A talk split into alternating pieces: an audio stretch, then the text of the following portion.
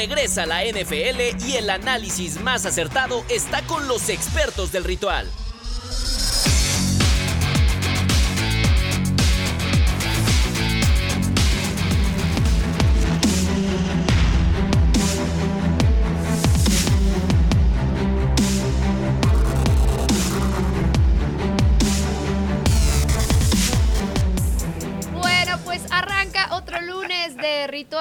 Podcast. ¿Cómo están, muchachos? Muy buen felicidad! día. Gabo, Pablo, Lalo, Bueno, Andy, Querido de estar lado. aquí. noches. ¡Qué ¿Todo milagro! bien? ¡Qué milagro! Felices, una semana más de NFL. Y ya empieza el clima a ser un factor importante. ¿eh? Sí, hasta en la Ciudad campos. de México. A ver, ganó el América. Para No, no vamos a hablar de fútbol aquí. No, Vuelves a no vamos a hablar de fútbol, no es necesario. muchachos. Podrías Vuelve- irte Pero a mira, se fue ¿eh? la neblina de la capital de nuestro país. no, a de de- las águilas que van a jugar el lunes Ah, por la noche con los halcones marinos Sí, porque aquí puro fútbol americano. Sí, Muy bien.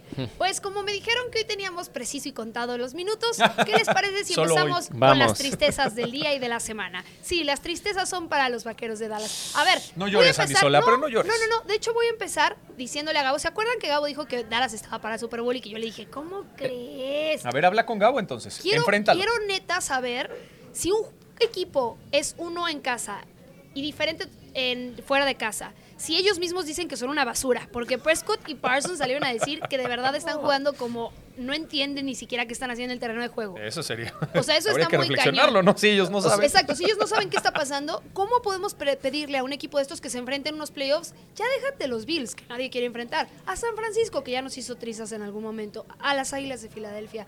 ¿Qué, o sea, ¿por dónde? Mm, Eso es una indirecta para Mike McCarthy porque el planteamiento del partido fue muy malo. Eh, no es posible que, que no te des cuenta de que el clima está siendo tu principal adversario y que no corrijas en todo el partido. Los Bills se dedicaron a correr el balón y lo hicieron de manera espectacular. James Cook tuvo el mejor partido de su carrera con los Bills. Y del otro lado, eh, no dejaba de tirar el balón Dak Prescott. ¿Por qué no utilizas a Tony Pollard? Cuando corrió el balón, lo hizo bien, promedió eh, prácticamente 5 yardas por, por acarreo.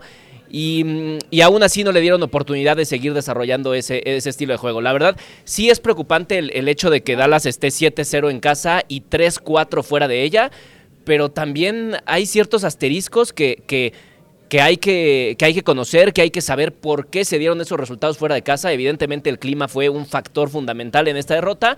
Eh, obviamente eso no justifica que pierdan por una diferencia eh, tan importante de No, puntos, pero la verdad es que no corrigió Mike McCarthy el, el- el estilo de juego, el planteamiento, la estrategia, y eso para mí le, le termina causando eh, el- la Eh, derrota a los pérdida. Ok, tú estás hablando en tema ofensivo, en tema eh, defensivo. Y la defensiva que había mostrado. Te en voy a decir una juegos. cosa, desde mi punto de vista y la lectura que le doy al partido es que los Bills encontraron la dolencia más grande del equipo de Dallas. Y la verdad es que los desgastaron. Me encantan estos juegos físicos que van al choque, que tratan de establecer el juego terrestre, como bien lo dijo Gabo. James Cook probablemente se, se aventó uno de sus mejores partidos dentro del profesionalismo. Para mí ya James Cook ya ha tomado tanta relevancia que hoy por hoy sí es un elemento que puede tener injerencia en los resultados de los partidos. Y cuando lo dejas correr, pues todavía más, ¿no? Para mí, a ver, digo, hay que ver las estadísticas, pero es uno de los partidos que menor cantidad de yardas ha tenido Josh Allen en toda su carrera. De hecho, y sí, aún así, 94. Encontraron la manera perfecta de ganar el partido. Entonces, 94. tratar de desgastar mucho esa defensiva de Dallas. Obvio, el factor clima, claro que evidentemente termina por pesar,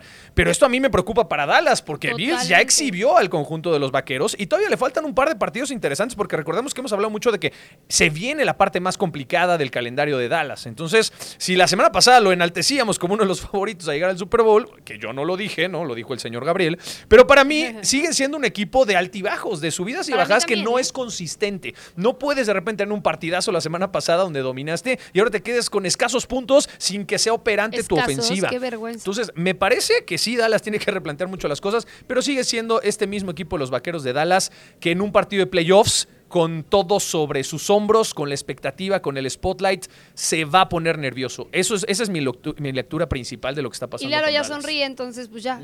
Date, amigo, date y destrózanos. A ver. Esto está por divertido. A ver, a ver. Vamos A a, ver. ponerlo muy fácil, muy rápido y sobre todo que sea didáctico. Ok. Partiendo de que la NFL cambia muchísimo de una semana a otra, el panorama que vimos de los vaqueros de Dallas la semana anterior era brillante, el panorama que vemos hoy es muy oscuro, muy, muy oscuro. Primer cosa, lo decía Pablo, un juego cuasi perfecto de una de las principales herramientas que tienen los Bills en la posición de coreback. Por primera vez vimos un Josh Allen que no era el pilar de los Bills de Buffalo. Y eso hay que aplaudirlo después del cambio de coordinador ofensivo. No es sorpresa que James Cook sea así de bueno. Ya lo veíamos en colegial, ya lo veíamos cuando el plan y el sistema de juego estaba adaptado a ser balanceado y no solamente lanzar. Ahora, ¿qué es lo maravilloso de James Cook? No sus 179 yardas, no tampoco eh, que puede cachar, ni correr, ni hacer pedazos a una de las principales herramientas o los pilares de Dallas en esta temporada, que es la defensiva.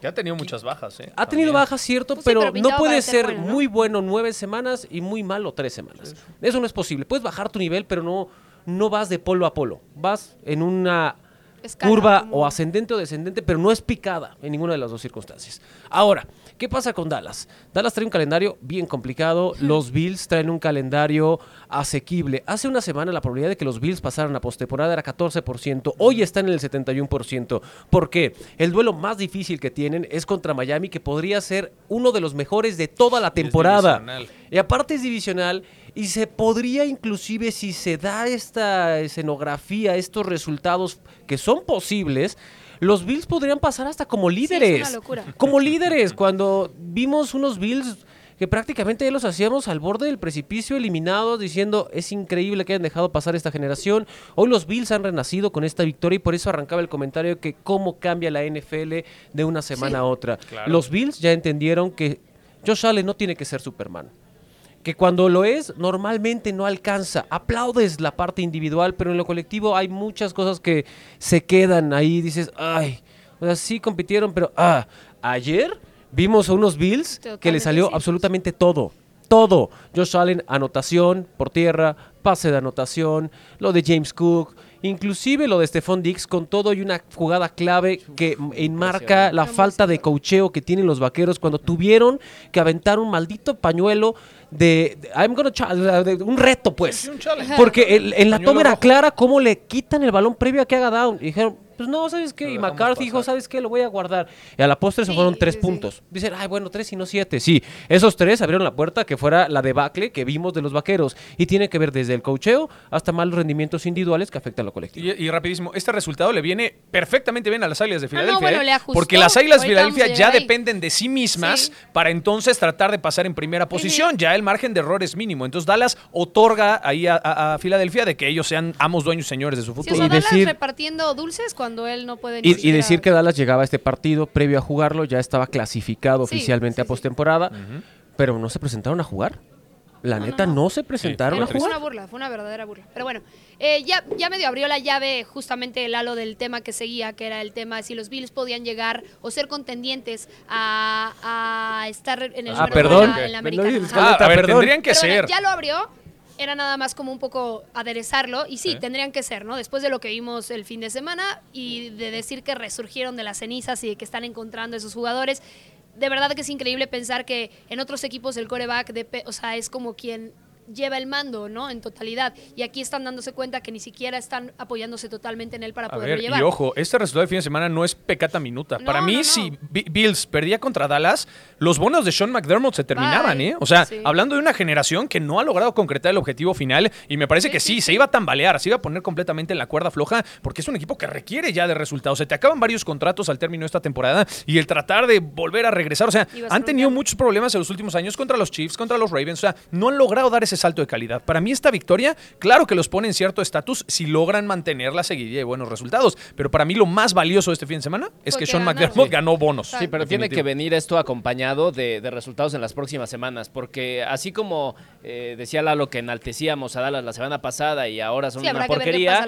No, yo no dije eso. eh, eh, los Bills No, yo no- yo no- yo no dije eso. Dijiste que la semana pasada Dallas había jugado muy bien. y Sí, yo está no- lo único que dije es cómo cambia la NFL una semana a otra. eso, sí, sí, sí. Bueno, puede cambiar porquerías completamente la próxima semana si los Bills Sí, eh, pierden su partido. Entonces yo tampoco creo que eh, sea... Hoy por hoy eh, así o- yo yo no creo que los Bills ya hayan salido completamente de la crisis. Salir de Yo una creo crisis que tiene sí. que venir, ¿Sabes- por tiene qué que venir sí? acompañada de, de resultados consecutivos. No, me- los resultados solo de un- consecu- no de un resultados- triunfo en casa lo- con condiciones climáticas adversas. No, no, a ver, ¿de qué estás hablando? No, no, pueden pasar muchísimas cosas. Los Bills le ganaron a los jefes de Kansas City en Kansas City. Ganan de visita y ganan de local. Lo que sorprendía de los Bills, porque no pierdan de vista, inclusive yo lo decía, el arranque de la temporada para los mil, para mí los Bills son un equipo de Super Bowl, que era una tristeza verlos semana a semana alejarse cada vez más de esa posibilidad, ver, teniendo todos aquí el lo habíamos potencial de Super Bowl. Ahora, ¿eh? radicalmente Nos han callado en la quince boca cambió. porque han qué empezado bueno, a jugar pero, bien. pero ojo, los Bills no llevan jugando bien dos semanas ni tres semanas. Los Bills desde el partido contra Filadelfia, que tuvieron que haber ganado, estaban demostrando que les faltaba primero ajustar su coordinador ofensivo, porque es increíble que tengas a James Cook, que con el partido de ayer técnicamente es All American Pro, que es el reconocimiento No, más grande digo, que puedes tener. Claro. ¿No? Cuando, cuando pensabas tú en corredor y en la hegemonía de McCaffrey, no veías a otro que siquiera le pudiera competir. Ayer James Cook dijo, a ver, espérate, compadre, aquí estoy. Y ve nomás lo que yo también puedo hacer. Porque ya, por fin, el plan y el sistema de juego me favorece. James Cook había desaparecido, no por una baja de rendimiento, había desaparecido porque no lo ocupaban. No lo ocupaban, ¿no? claro. Entonces, a ver, cuando pones tú en perspectiva y dices, a ver, ganan de visita en una aduana muy complicada, porque Arrowhead será el sereno, pero es muy complicado Claro. Como esté, como muchísimo. estén ahorita los jefes de Kansas City es otra historia, pero ganar ahí, ganarle a Dallas, que Dallas venía de hacer pomada a Filadelfia, venía de consolidarse como un candidato, estaba el diálogo abierto de Dak Prescott de si podía ser el jugador más valioso claro. o no de la temporada. Y cuando tú le ganas en Búfalo, en un juego físico, no me digan y no me vengan ahorita a vender piñas, que nadie sabe que en diciembre es cuando comienza el frío y el juego más físico de algunos Claro. equipos que tienen en su ADN a lo largo de toda la historia un poderío ofensivo terrestre. Y uno de esos son los Bills de Búfalo. Sí, Claro. sí, Claro. sin O sea, no, me claro, que, que todo es sorpresa. no, no No, supo ejecutar esa ojo, eh, lectura Dallas va contra Miami y probablemente Miami tiene el mejor juego terrestre No, de toda no, la liga. y, ¿eh? y- y el duelo más difícil, ¿Quién el, los va el a duelo más salvar difícil si que le queda a los Bills es el de Miami, pero van contra Patriotas, que Patriotas tiene una gran defensa, pero son inoperantes en la Sí. ofensiva. Inoperantes, reitero, tiene una gran defensa, que eso neta sí sorprende. Están los Pats, está Miami. ¿Y cuál es el otro juego que le falta a los Bills? Me falta uno. ¿Y dónde juegan contra Tendrán Miami? que ¿Es en con Miami? Jets, ¿no? Ahorita. Con- Sí, en sí, Maya- sí, contra Miami es en Miami. En Miami. En Miami. Y- aparte- y aparte que lo han dicho- totalmente que lo han dicho, con el sol pegándoles No, de no. frente a la banca. Y es que- a ver si responden Y de es, la el, misma y es el equipo que normalmente alza la voz y dice, es que son unos tramposos, Ah, a ver, ponen al lado Bills del va sol. contra Chargers, contra Patriotas y contra Ahí está, me faltaba Chargers. El los primero es Chargers, después vas Pats y cierra contra Miami. Ese es el orden del calendario. El único, el de- que de realmente complicaría sería Miami. Y a Miami ya le ganaron, ¿eh? Que no se les olvide que a Miami ya les ganaron en Búfalo. Va a ser un 48-20. divisional. O sea, la neta, está- podría hoy Sí. los Bills ser la parte más alta. Cuando No, hace dos semanas lo veíamos en el túnel de la eliminación. Eso, obviamente, descartando lo que están haciendo los Ravens, que me parece que sí, Sí. es punto y aparte. No, no, no, eso está- respetos, la mira, neta, eh, eh, Hablando de conferencia En conferencia nacional es San Francisco a años luz de todos y en la conferencia americana es Baltimore. Baltimore y no con tanta diferencia en comparación del número 2, porque Baltimore está ganando, cierto, Baltimore compite, ayer vimos una demostración fantástica de Lamar Jackson, pero Baltimore también ha tenido sus, bueno, voy aquí en tercera, tengo que meter cuarta porque si no estos compas ya me están, bueno, le meto tantito cuarta y bajo a tercera. Así ha sido la temporada de Baltimore, no las han exigido al 100. Baltimore tiene todavía mucho potencial para mejorar, pero no hay que dejar fuera a los Bills, la neta. Bueno. Aparte, digo, ya para estas alturas de la temporada, muy pocos eliminados de playoffs, ¿eh? O sea, la pelea todavía sigue Muy, vigente muy- para varios es que de los decíamos, equipos. A, a la mitad de temporada decíamos que era una temporada Está muy cerrado. pareja y que todos los equipos llevaban más o menos las mismas marcas y que iba a cerrar muy así. Y ya nada más para cerrar el tema, yo me voy a quedar con una frase que dijo Josh Allen esta semana, que fue, me siento como el niño del equipo que entregan la, mate- la maqueta, Y no, hice nada. y me Y llevé, me llevé el el 10. 10, ¿no? Sí hizo algo. Siempre hay uno así No, pero sí hizo algo muy importante. La presentación. No, no, tarea, ¿no? Hizo algo muy importante, que fue no forzar entregas de balón, cuidar el balón Claro. y operar de forma No, extraordinaria vaya, para que James Cook- no, no, comentario y lo- habla del y lo- sujeto no, no, y lo ¿no? toma como broma porque lo dice de forma sarcástica.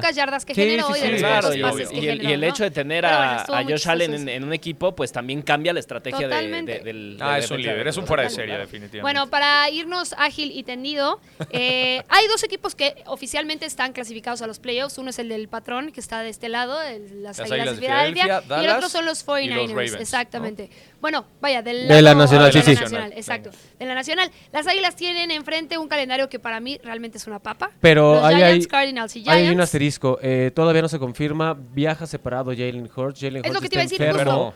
Y Creo lo separaron momento- del equipo para evitar un mayor índice de contagios. Hizo el viaje a Seattle, sí, sí está en Seattle. Todavía el cuerpo médico de Filadelfia y el área de comunicación no han sacado un comunicado de prensa dando a entender que va a ser Marcus Mariota quien lleve la ofensiva Wow. de las Águilas de Filadelfia en esta ocasión.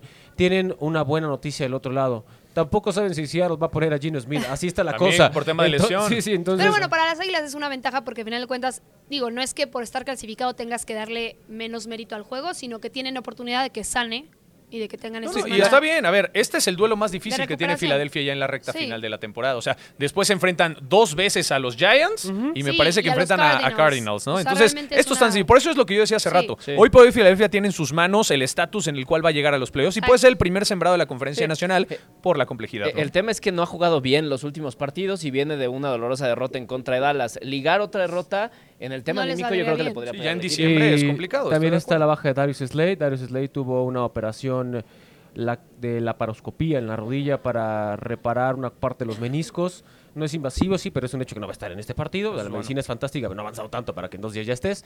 Y la última, y esa es una buena noticia para Filadelfia, la parte positiva de todo este eh, de esta toda de esta parte donde todavía no deciden si va a ser o no Mariota quien arranque. El sistema de juego y la forma en la que opera este sistema Marcus Mariota es muy parecida a Jalen Hurts, muy muy Sí, parecida, guardando distancias, obviamente entre uno y otro, pero son estilos de juego muy parecidos, cosa que podría beneficiar a Filadelfia. para mí lo más positivo es la noticia que se daba este fin de semana de que parece ser que ya Matt Patricia va a tomar las decisiones eh, del lado de la defensiva para el Por equipo de Filadelfia. Me fin. parece algo muy positivo después de los problemas que han tenido en este sector, en este departamento. Así es que ya será el ex head coach de los eh, Detroit Lions quien será el encargado de dirigir esta defensiva Después de Filadelfia. estuvo Este señor es de. Super Bowl, no, ha sido estuvo- campeón. estuvo en Inglaterra primero, después fue campeón y después se llegó a Filadelfia. Entonces, sabe jugar Super Bowl, sabe la importancia de esta época del año. Me parece una gran decisión por parte de Filadelfia. No, Filadelfia apunta, la verdad, para mucho y tendido, así es que les deseamos la mejor de las suertes, nada más porque Lalo está sentado en esta mesa. Bueno, vámonos Solo con por los momentos de la semana. Tenemos unos aquí, si tienen algún otro que quieran A ver, Andy, ilústranos, increíble. por favor. Uno de ellos es los boletos más baratos que se encontraron para el juego entre Atlanta y Carolina. Estaban de 12 a 15 dólares donde te quisieras sentar. ¿Por Porque qué? era un juegazo, Porque ¿o qué? Carolina evidentemente no ha ganado ninguno de sus partidos. Eh, bueno, o sí, sí, han ganado dos.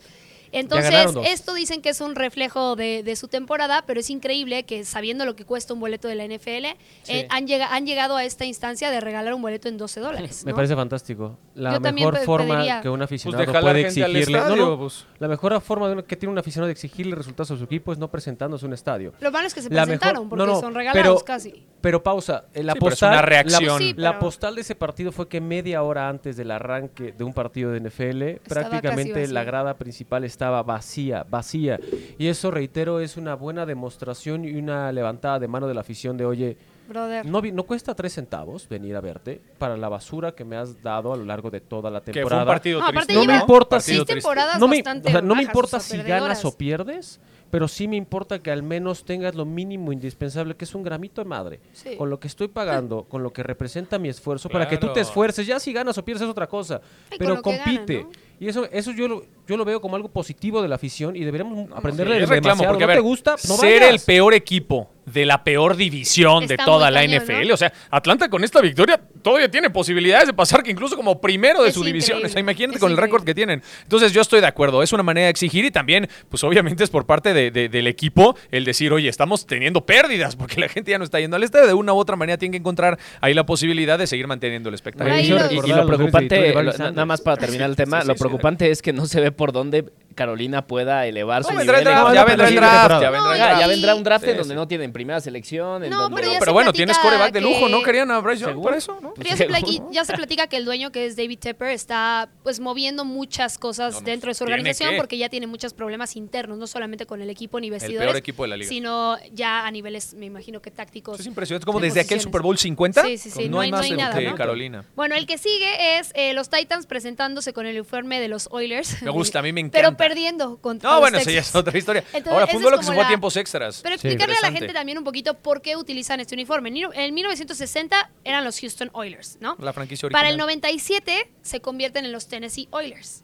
Y para el 99 cambian la marca y entonces ya son los Titans Tennessee de Titans. Tennessee. Entonces, bueno, a Sí, final porque de cuentas expansión. lo están y usando la exactamente franquicia que no existía eran los Tejanos de Houston. Entonces nacen los Tejanos Exacto. de Houston y mudan a la otra Ahora, a mí me parece interesante lo que hacen como reviviendo un equipo que fue de época, porque la verdad es que cosecharon buenos fanáticos, cuando hay otras franquicias que no lo hacen, ¿eh? O sea, originalmente ahí están los Colts de Baltimore, que evidentemente ya no existen, los Ravens, Ojo, no, el los tema Colts de los Baltimore y fue el dolor que Espera, tuvo son los muchísimo Browns. tiempo, Para los muchísimo tiempo que se mudaron ¿no? de ciudad y fueron Se mudaron de campeones ciudad, y fue el rompieron luego Baltimore se quedó con vacante Sí. y estos Baltimore Ravens son los anteriores Browns de Cleveland. Sí. O sea, tenemos varias historias de estas, como los equipos fueron vendidos, mutados, cambiados de sede, pero hay muy pocos equipos que enaltecen esta situación y justamente son los Titanes de Tennessee. A mí me encanta ese azul clarito. Está muy te- bonito. te recuerda grandes Aquí momentos lo de la chistoso franquicia. fue que se enfrentaran a los Texans, que Si justamente traes son de eso y Houston y, pierdes, es perdieran, una entonces es como contra una los burla Oilers, a- Una ¿no? blasfemia. que es la nueva franquicia. De las últimas de expansión, junto con Carolina, Sí. no Texans, el tema de Sí, Jaguars. que es como una, poco llegaron burla porque aparte pues te pones ahí de pechito para que te generen Agarras toda la única parte Bueno, brillante memes. que tienes en tu historia. Y la la finalidad es que ganes, Sí, sí. luzcas, No la usas. brilles. Y Bueno, utilizas la única, no anda bien esta utilizas la campaña, única Luis. parte brillante de de toda la historia Lalo, de ¿eh? tu organización. No, sí, y le embarras un pedazo de popo, porque eso fue lo que hicieron. ¿Qué?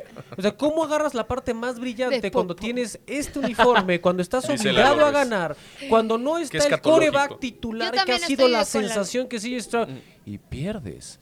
Ay, güey. A- al grado de que Derrick Henry ya dijo que saldría del equipo a final de Claro. temporada. Imagínate que Ya es la frustración. Es que tienes muy pocos Bravel está perdiendo Y sus a bonos en el Henry, equipo. Qué triste que no Ah. tenga como dónde brillar. Pero bueno, y el tercer tema del día, que bueno, había que tocarlo porque la semana pasada fue como una de las noticias importantes de la NFL, es el Super Bowl que se va a presentar después de cinco años otra vez en Los Ángeles. Ah, yo pensé Eh, que la teoría de conspiración y de los que no, escriben los no, scripts y... Nos vamos a tardar Nada de eso mucho, no sabemos, Lalo Ruiz, de eso no 59 sabemos va a ser en Nueva Orleans, 60 en San Francisco y 61 vuelven a anunciar Me que será en Los. Ángeles. ¿Por qué? Yo ya me puse a analizar y investigar porque a mí también Por me parecía estadio. muy poco. Es una derrama económica impresionante. Claro. Los Ángeles en los últimos años ha sido el que más dinero les ha dejado, 460 millones de derrama solamente al Estado, más otros 260 millones nada más a la NFL. Les generó tanto dinero que dijeron, brother, el estadio está fenomenal, Me parece el lugar error. no lo ponen perfecto, hay que hacerlo. A mí tampoco me gusta, yo estoy contigo. No estoy de acuerdo porque hay muchísimas sedes más, creo que hay que darle oportunidad a otros estados. Ahora, eso pero es bueno, dentro de tres años, ¿no? La ver, lana mueve al 2024. mundo, o sea, literalmente. Pues a ver, recordemos que la- la- Estados Unidos va a ser sede de la Copa del Mundo, ¿no? Y eso 2027. también. Y, y Después del Ajá, 2026. Y en a eso me 2028 refiero. Los Ángeles es sede de Juegos Olímpicos Es una también. mentada. Exactamente. Perdón, Entonces, pero sí es una mentada. Es un equipo que está en máxima categoría. Hoy Ah, por hoy es un estadio de máxima manufactura. Para mí, el mejor estadio de la NFL, podríamos decir que es- bien, sí. pero podría ser el sofá y sin que les problema. puedes Ojo. dar la oportunidad. Sí, Lo pero hay único- sedes Vas que se repiten constantemente. Arizona, No, no, Nueva. Orleans. Nueva Orleans va Son sedes que repiten Sí, constantemente. después de A ver, varios años, ¿no? no lo Yo le, yo le mal, quito, yo le quito la parte romántica a todo esto y les explico por qué considero que es un error muy, muy breve. A ver, tú estás favoreciendo con esta toma de decisión o la lectura que se le da ante esta decisión son dos vertientes. La primera, tienes un estadio nuevo, vas a estar nominalmente en mi lista para que Siempre. eventualmente repitas. Eso ya lo sabían, ahí no hay sorpresa. Infraestructura. Pero, pausa, pausa. Ojo, ¿eh? No solo es el estadio. Donde sí complica todo y es esta arista, esta bifurcación, es, a ver, entonces al diablo la de la Democracia. De la toma de decisiones, porque al final donde haya más lana invertida va a dinero, tener más. Ah, oye, pero también tiene mundial. Oye, pero- ah, entonces, como quieren favorecer, eh, o sea, yo si soy de otro estado, Sí. yo me sentiría ofendido. Pues ya sé que hay derrama económica, yo quiero esa derrama económica como gobernador, como la parte A política, como empresario en la parte local y sobre todo como organización, porque es Sí. como vislumbra la NFL mi, mi equipo que normalmente no llega a esas instancias, porque son raros los que ponen el estadio y llegan a su estadio. Ojo, a ver, después de todo eso, no van a decir que entonces, en teoría y con esta idea en mente, si seguimos línea recta, porque ya me pusieron los parámetros, será el sereno, pero el estadio más fregón va a ser en la parte quizás más inhóspita en los Estados Unidos, que se llama el norte de Nueva York, con la parte limítrofe de Canadá, porque el estadio más nuevo va a ser el de los Bills de Buffalo. En el- Entonces Ya, bueno, le, tendría- tendrían que dar, porque es la mayor Y inversión se en lo la van a dar, historia. como se lo dieron a Minnesota Le pasó no, no, Atlanta, a, a Los Ojo, Ángeles, todos los estadios nuevos. espérense, espérense. Yo lo único que estoy diciendo es que como a Los Ángeles se lo dieron con tres años de diferencia, la idea es aforo e infraestructura, pues se la van a Pérez Prado absolutamente todos y van a tener que buscar ahora inversión de empresarios, que era lo que no quería abrir la NFL. Bueno. Están abriendo una caja de Pandora, eso es lo lo que no se que dan dices, cuenta. pero a ahora ver, todos los Super Bowls tendrían que ser en la casa de los, de los- del nuevo estadio de los Bills, porque va a ser el el de tope de Entiendo lo que dices, pero a ver, aquí no es como las sedes de la Copa del Mundo. Aquí no es de que cada estado manda su, su iniciativa y pide, por favor. No, a ver, espera, no. Si ves la NFL es muy clara, perdón, entiendo lo que es dices, Miami, pero no solamente es el estadio, ya lo comentaste, es la infraestructura. A ver, cada año estamos ahí y sabemos lo que significa organizar un evento de esta índole. Ahorita tremendo, Eso es punto- A ver, espérame, no, no. eso, en todos los estados de Estados Unidos. pero a ver, te voy a decir algo. El poder albergar a tantos fanáticos, toda la iniciativa y todo el corporativo de NFL, lo que se necesita. No todas las sedes lo tienen, y hay que ser sinceros, no todos los estadios de NFL son de Super. Bowl. No todos, no a ver, no estoy pero no todos los estadios y no todas las ciudades son de Super Bowl. Y yo no lo veo mal para nada. La, NFL está asegurando su bolsillo y su inversión. Y rapidísimo, entiendo lo que dices de que, ay, es que están ninguneando los equipos. Perdón, si tú como equipo quieres ser sede de Super Bowl,